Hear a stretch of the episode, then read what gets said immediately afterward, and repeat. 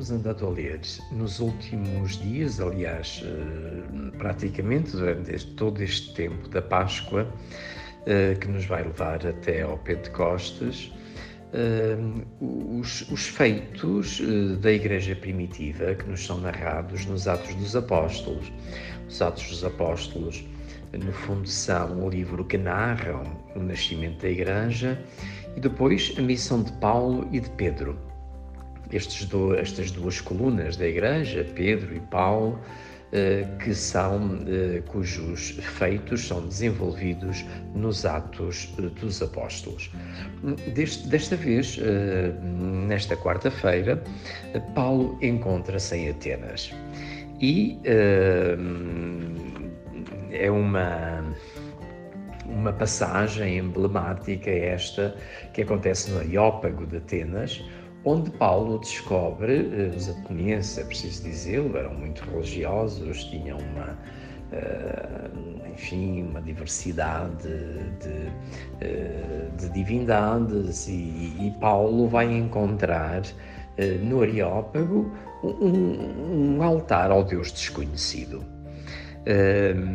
precisamente a partir de, desse, dessa constatação, Paulo vai, uh, vai fazer-lhes uma catequese, no fundo, vai pegar nessa, nessa intuição que os atenienses têm de ter até um altar ao Deus desconhecido. E Paulo uh, sente ali um filão de poder anunciar o Deus da salvação, o Deus de Jesus Cristo. E, a partir dessa ideia, hum, vai-lhes falando uh, do verdadeiro Salvador uh, que morreu, ressuscitou, está vivo. Ora, é precisamente este, este dado que uh, importa registar. os atenienses eram muito religiosos, mas diante do anúncio de Cristo ressuscitado, reagiram não propriamente com muito entusiasmo, Uh, uns zombaram, outros foram-se embora, outros disseram ouvir-te-emos noutra ocasião, e só um pequeno grupo ficou. Gostaria de refletir muito brevemente sobre este episódio. Uh, nós também vivemos, apesar uh, de toda a situação que o mundo se encontra, não obstante tudo, é um mundo muito religioso. Porque a religiosidade, dizem os filósofos, é uma condição natural do homem. O homem é um animal religioso hum, e, eh, sobretudo em momentos de dificuldade, invoca, digamos, eh, essa dimensão religiosa e pede a Deus, pede a Nossa Senhora ajuda para as suas dificuldades. Portanto, há uma dimensão religiosa. Porém, essa dimensão religiosa, quando é confrontada com o anúncio de Cristo ressuscitado, isto é, quando pretendemos passar do acreditar em qualquer coisa para acreditar em Cristo vivo e ressuscitado, aqui faz toda a diferença.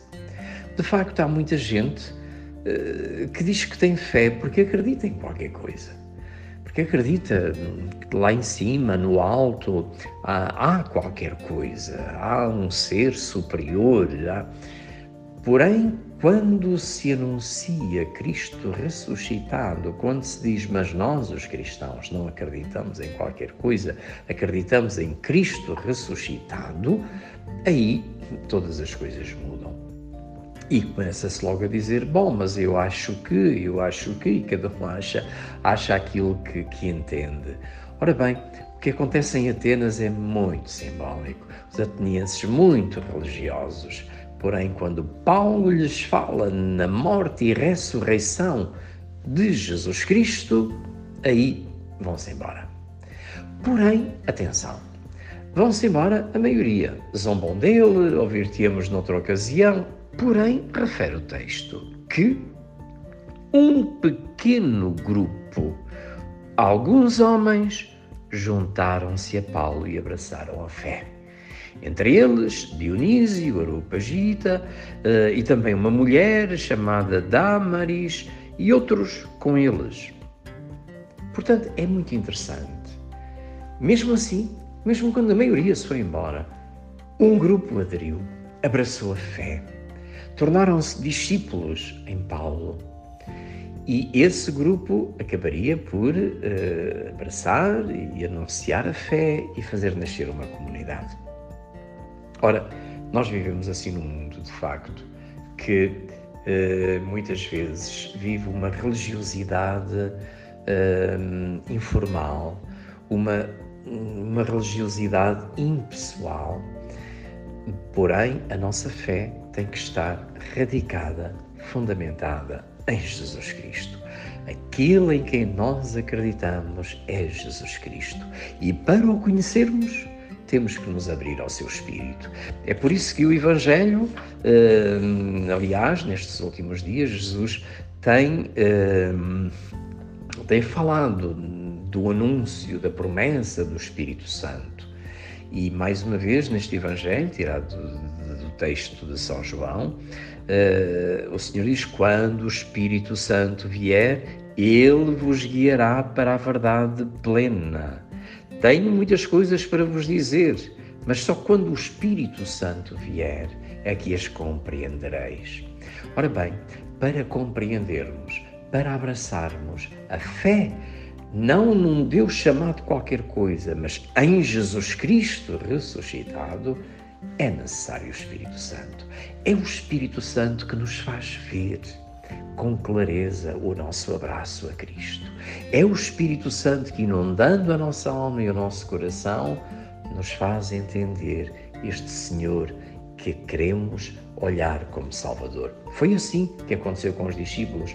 Foi em dia de Pentecostes que Pedro e os discípulos acabaram recebendo o Espírito Santo, acabaram por compreender em plenitude quem é Jesus Cristo. Assim também conosco, na medida em que deixarmos que o Espírito Santo trabalhe em nós, veremos com mais intensidade, com mais claridade, a beleza de Jesus Cristo, a beleza do seu amor por nós e a proposta que nos faz. O anúncio do ressuscitado será sempre um escândalo para o mundo. Será sempre motivo de zombaria, como aconteceu em Atenas. Porém, este pequeno grupo que ficou é também a profecia do pequeno grupo que somos hoje. Não somos já aquelas igrejas, a igreja triunfante, triunfalista, melhor dizendo, de outros tempos. Somos muitas vezes como pequenas comunidades, pequenos grupos. Porém, sejamos a sério, abracemos a sério Jesus Cristo, inundados pelo Espírito, sintamos-nos verdadeiramente discípulos.